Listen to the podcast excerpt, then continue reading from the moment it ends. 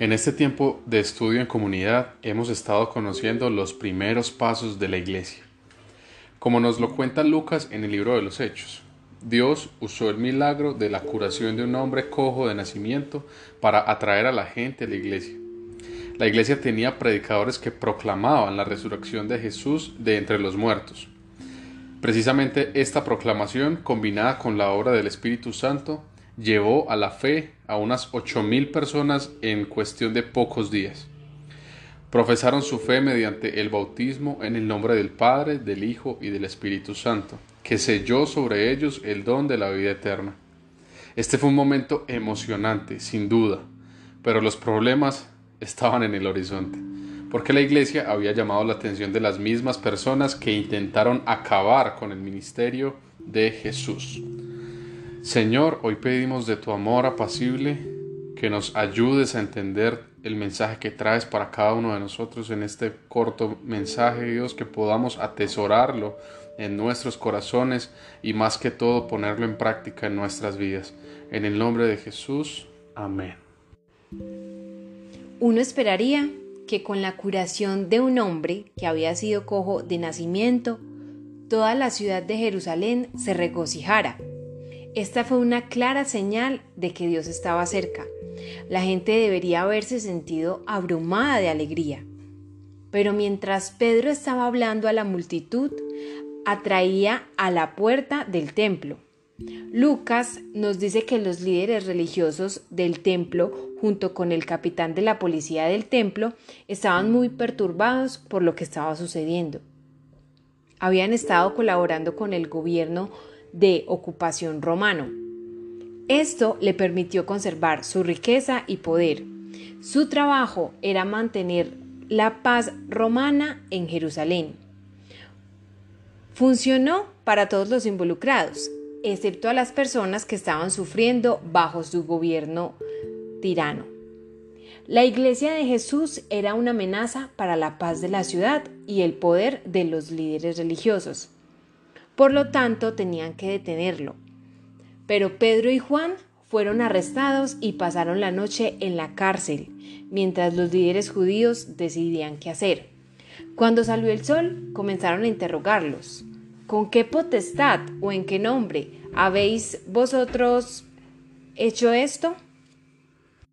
El Sanedrín, que era el consejo gobernante de Jerusalén, se había convocado en una sesión de emergencia. El sumo sacerdote llevó prácticamente a toda su familia. Algo grande está a punto de suceder. Saben que su poder está en las legiones romanas que se encuentran a las afueras de las puertas de la ciudad. Su autoridad depende del nombre del César, el emperador romano. Por eso le han preguntado a Pedro y a Juan, una pareja de pescadores galileos analfabetos, cuál es la fuente de su poder y su autoridad para perturbar la paz de la ciudad como lo han hecho con este milagro y con su predicación sobre la resurrección. Recordemos que el Sanedrín estaba configurado para que cualquiera que se parase enfrente de estos líderes sintiera toda la presión y el temor de pronunciarse. La manera en que el Espíritu Santo guía la respuesta de Pedro es más que evidente. Entonces Pedro lleno del Espíritu Santo, les dijo, gobernantes del pueblo y ancianos de Israel, puesto que hoy se nos interroga acerca del beneficio hecho a un hombre enfermo, de qué manera éste haya sido sanado, sea notorio a todos vosotros y a todo el pueblo de Israel que en el nombre de Jesucristo de Nazaret, a quien vosotros crucificaste y a quien Dios resucitó de los muertos, por él, este hombre está en vuestra presencia sano. Este Jesús es la piedra reprobada por vosotros los edificadores, la cual ha venido a ser cabeza del ángulo. Y en ningún otro hay salvación, porque no hay otro nombre bajo el cielo dado a los hombres en quien podamos ser salvos. Wow, esa es obra neta del Espíritu Santo. La fuente del poder de la iglesia es el Espíritu Santo. La iglesia deriva su autoridad de Jesucristo, a quien Dios resucitó entre los muertos. Hoy, unos dos mil años después de su hazaña en la cruz del Calvario, todavía actuamos bajo esta autoridad y con este poder. Apenas unas semanas antes, el apóstol Pedro, temiendo el poder y la autoridad de Roma, negó que conocía a Jesús. Pero ahora lo vemos empoderado por el Espíritu Santo y Pedro está arrepentido y cambió el miedo que tenía en su corazón por valentía. Todavía se enfrenta al poder del imperio romano y a la autoridad del emperador, pero ahora ya no les teme porque conoce el mayor poder que es el poder del Espíritu Santo y la máxima autoridad que es la autoridad de Jesucristo. Preocupa cada vez más que las personas nos estamos volviendo temerosas del poder y la autoridad del gobierno terrenal, al punto de paralizarnos y volvernos incapaces de hacer avanzar el reino de Dios como estamos llamados a hacerlo los líderes cristianos. Como Pedro, nos enfrentamos a un gobierno que a veces es hostil a la religión. Como Pedro, tenemos lo que nos Tememos lo que nos puede hacer un gobierno poderoso, pero como Pedro podemos experimentar el poder del Espíritu Santo y arrepentirnos, cambiando nuestro enfoque de lo terrenal al reino de Dios. Pedro se dio cuenta de que lo único que el imperio romano podía hacerle era matarlo. Podían crucificarlo como habían crucificado a Jesús, pero si la resurrección es verdadera, entonces la muerte ya no es algo a lo que temer. Y si la gente ya no teme a la muerte, la amenaza de muerte ya no los intimida. Los líderes judíos pensaron que podían intimidar a Pedro y a Juan con la amenaza de muerte, pero esta amenaza ya no funcionó. Te pregunto, ¿y si defendemos y luchamos por el reino de Dios como si no importara si vivimos o morimos? ¿Y si ya no pudiéramos dejarnos intimidar por la amenaza de muerte que nos presenta el mundo? ¿Qué podríamos hacer con la valentía si ya no temiéramos a los engaños del diablo? ¿O qué pasaría si insistiéramos ahora mismo sin miedo en que el reino de Dios se establecería en Urabá y que se guardaría la ley de Dios y aprenderíamos a amarnos unos a otros como Dios nos ama? Nuestra comunidad sin duda se transformaría. Y esto es exactamente lo que le sucedió a esas cinco mil personas que se unieron a la iglesia en esas semanas después de la resurrección de Jesús. Eran de una sola mente y compartían todo lo que tenían. No temieron a nada y siguieron a Jesucristo como su Señor y Salvador. Lucas nos dice que los líderes religiosos quedaron asombrados por lo que Pedro les dijo. Recordaron que estos eran los pescadores analfabetas que habían hallado al pueblo con Jesús. Pero los líderes no sabían qué hacer y no sabían cómo manejar al cojo que había sido sanado. Así que decidieron no decir nada y les pidieron a Pedro y a Juan que salieran de la habitación mientras deliberaban. Decidieron decirle a Pedro que dejara de proclamar la resurrección de Jesucristo de entre los muertos y de enseñar que las escrituras hebreas habían predicho todo esto. La respuesta de Pedro fue realmente extraordinaria.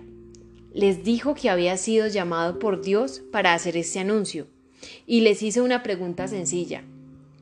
¿Debería obedecer a Dios con el poder del Espíritu Santo bajo la, bajo la autoridad de Jesucristo? ¿O debería obedecerlos a ustedes, que solo tienen el poder del imperio romano y operan bajo la autoridad del emperador? La pregunta que Pedro planteó a las autoridades religiosas fue si todos debemos seguir a Dios o algo más. Los líderes religiosos no pudieron responder a esto.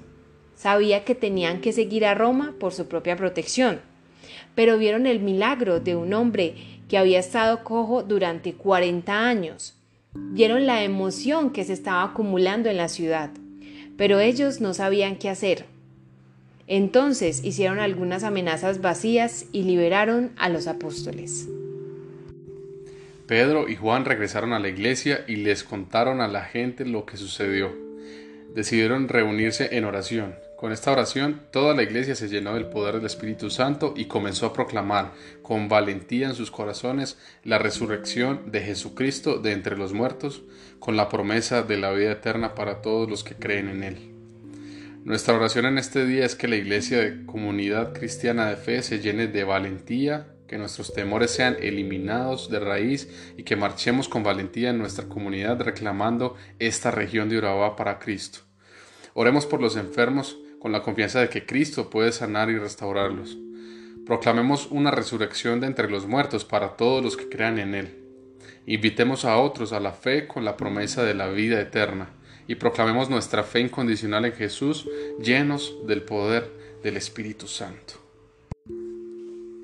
Hoy queremos orar porque cada una de las personas que pertenecen a la iglesia en general, a la iglesia que, que está alrededor del mundo, pueda tener una fe gigante, una fe poderosa como la podemos ver en Pedro en esta enseñanza, una fe que va más allá de los gobernantes, que va más allá del que dirán, que va más allá de las preocupaciones económicas, sino que es una fe que está puesta en el reino de Dios y en que nuestro verdadero tesoro está en el cielo, Dios. Y yo hoy también oro porque nuestra expectativa y nuestra esperanza, nuestro deseo, porque tú vuelvas y por, y por estar contigo se triplique, Señor Jesús. Yo hoy oro porque en la iglesia podamos tener personas con una fe y con un poder del Espíritu Santo que puedan volver a sanar cojos, que puedan volver a sanar ciegos, porque creemos que así como lo hacía en los tiempos pasados, también se pueden hacer en estos tiempos, Dios. Te damos muchísimas gracias por cada enseñanza, Dios. Y hoy queremos que nuestra vida se vea retada, que nosotros podamos pasar a un nivel mayor en tu presencia, Señor Jesús. Y sabemos que esto únicamente lo vamos a lograr estando y creciendo en tu presencia, creciendo en tu, en, en tu palabra, Señor Jesús. Y hoy oro porque en los corazones haya una convicción real de quién eres tú, de la necesidad de buscarte, de la necesidad de orarte. En el nombre de Jesús, amén.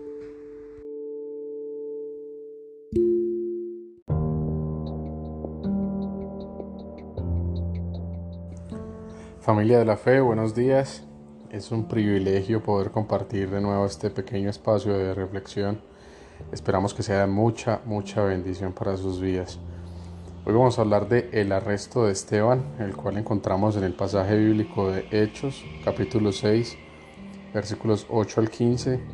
La palabra dice, y Esteban, lleno de gracia y de poder, hacía grandes prodigios y señales entre el pueblo. Entonces se levantaron unos de la sinagoga llamada de los libertos y de los de Sirene, de Alejandría, de Sicilia y de Asia, disputando con Esteban. Pero no podían resistir a la sabiduría y al espíritu con que hablaba. Entonces sobornaron a unos para que dijesen que le habían oído hablar palabras blasfemas contra Moisés y contra Dios y soliviantaron al pueblo, a los ancianos y a los escribas, y arremetiendo le arrebataron y le trajeron al concilio. Y pusieron testigos falsos que decían, Este hombre no cesa de hablar palabras blasfemas contra este lugar santo y contra la ley. Pues le hemos oído decir que ese Jesús de Nazaret destruirá este lugar y cambiará las costumbres que nos dio Moisés entonces todos los que estaban sentados en el concilio, al fijar los ojos en él, vieron su rostro como el rostro de un ángel. Esteban es un hombre de Dios justo y bueno. Esteban predica el Evangelio de Jesús con sabiduría y hace signos y prodigios en su nombre. Esteban es arrestado. Esteban comprueba que las acusaciones contra él son falsas todo mentiras. El rostro de Esteban refleja acaso ira, enfado, desesperación, tristeza, venganza, preocupación. Quien mira a Esteban es atraído por la luz y por la paz que desprende su rostro. Dicen que parecía un ángel. ¿Cómo es eso posible? ¿Cómo mantener la calma ante la injusticia? ¿Cómo mantener la paz ante una muerte violenta basada en mentiras. Esteban estaba tan lleno de Dios que su rostro lo reflejaba. Qué llenura del Espíritu Santo, y el cuerpo habla. Y el rostro de Esteban sí que lo hizo, y de qué manera. El cuerpo es un reflejo de lo que somos. Podemos tomarnos la temperatura para saber si tenemos COVID, demostrar si llevamos una vida saludable, emanar la profundidad y conciencia con la que estamos viviendo. El cuerpo es el primer medio de propaganda de todo lo que somos. Difícilmente seamos apóstoles de Cristo si nuestro cuerpo no habla de Él. O sea que el cuerpo físico puede hablar de Cristo. Sí, y debe hacerlo. Esteban se encuentra frente a toda una corte de justicia, en una sala de audiencias que impone bastante respeto y que probablemente está situada en las cercanías del Templo de Jerusalén. Los 71 integrantes del Consejo están colocados formando un amplio semicírculo. El reo no es otro que el discípulo que estaba avanzando el reino de Dios en la tierra. Y lo juzga el Sanedrín, tribunal de hombres poderosos e influyentes, que en líneas generales no sienten la menor simpatía por él. De hecho, han sido convocados por el sumo sacerdote Caifás, quien hace meses presidió el proceso que terminó con la condena a muerte de Jesús. ¿Estará cobardado Esteban? Lo extraordinario del caso es que su semblante no refleja ningún miedo. Hasta los magistrados no pueden menos que notar que es como el rostro de un ángel. En efecto, refleja la valentía, la paz y la serenidad que caracteriza a las personas que tienen una conexión íntima con Dios. Tan evidente es su tranquilidad que la ven hasta estas autoridades que están cegadas por el odio. Pero, ¿cómo es posible que esté tan calmado? Los cristianos aprendemos mucho examinando la respuesta a esta pregunta. Antes de nada, debemos repasar qué condujo a Esteban a una situación tan crítica, cómo había defendido su fe con anterioridad, en qué campos conviene que lo imitemos. En el capítulo anterior de este libro vimos que Esteban era un valioso, miembro de la naciente congregación. Como sabemos, fue uno de los siete varones que estuvieron dispuestos a ayudar humildemente a los apóstoles y en su caso la ausencia de orgullo brilla aún con más fuerza. Si tenemos presentes los dones con que contaba, Hechos 6.8 dice, al igual que algunos apóstoles realizaba grandes prodigios y señales, también indica que estaba lleno de gracia y de poder. ¿A qué hacen referencia estas palabras? Al parecer, a que tenía don de gentes o carisma, era amable y cortés, y hablaba con persuasión, convenciendo a muchos de sus oyentes de la sinceridad y provecho de sus palabras. Por otro lado, estaba lleno de poder, ya que en él actuaba el Espíritu Santo, a quien obedecía con humildad. Pero en vez de andar presumiendo de sus muchos dones y habilidades, daba toda la gloria a Jehová y se interesaba más que nada en el bienestar de sus oyentes. No es de extrañar que sus adversarios lo vieran como un contrincante temible. Varios individuos trataron de disputar con este discípulo, pero no podían mantenerse firmes contra la sabiduría y el espíritu con que él hablaba. Viendo que no lograban nada, indujeron secretamente a unos varones a formar acusaciones falsas. También alborotaron al pueblo, así como a los ancianos y a los escribas, a fin de que los llevaran a la fuerza ante el Sanedrín. Hechos 6 del 9 al 12 dice, sus detractores representaron una doble acusación de blasfemia contra Dios y contra Moisés. ¿Por qué acusaban a este fiel discípulo de blasfemar contra Dios? Porque según ellos había atacado con sus palabras el lugar santo, es decir, el templo de Jerusalén. ¿Y por qué le achacaban blasfemias contra Moisés? porque supuestamente había criticado la ley que él entregó y había tratado de cambiar las costumbres que éste había transmitido. Eran imputaciones muy graves ya que los judíos de la época concedían mucha importancia al templo y a los detalles de la ley, junto con el sinnúmero de tradiciones orales que les habían añadido. Por lo tanto, presentaban a Esteban como elemento peligroso y digno de la pena capital. Lamentablemente, no es raro que personas religiosas recurran a tretas como las anteriores para crear problemas a los siervos de Dios. Una importante conclusión de esta situación que puso a Esteban contra la pared aun sabiendo que fue con mentiras, es que debemos fortalecer nuestra identidad en Jesús. La única manera de seguir el ejemplo de Esteban y no reaccionar con ira, enojo, envidia, venganza, es estar llenos del Espíritu Santo. A través de cultivar nuestra relación con Dios vamos a ser transformados, principalmente en nuestros puntos débiles o reacciones comunes y cotidianas.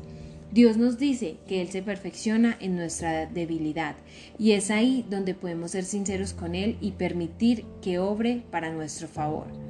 Señor, yo hoy oro porque cada uno de los que pudimos ser transformados a través de este devocional, a través de esta palabra, Señor Jesús, que tú nos das el privilegio de compartir, podamos cuidar lo que vemos, lo que escuchamos y lo que decimos, para cada vez estar más y más llenos del Espíritu Santo Señor Jesús, yo hoy oro porque cada corazón que está escuchando este devocional y cada corazón de la iglesia, comunidad cristiana de fe, tenga un fuego por acercarse más a tu presencia por estar pensando y meditando en la palabra en cada momento, por estar orando y hablando contigo cada día, Señor Jesús. Hoy te pedimos que tu presencia se pasee por toda nuestra iglesia, Señor Jesús, que llenes la atmósfera de tu presencia, Dios, de tu libertad y de tu sanidad, que nos llena día a día, Dios, y que podamos ser obedientes a tu voz para actuar con rectitud y para tener respuestas apacibles como las de Esteban. En el nombre de Jesús, amén.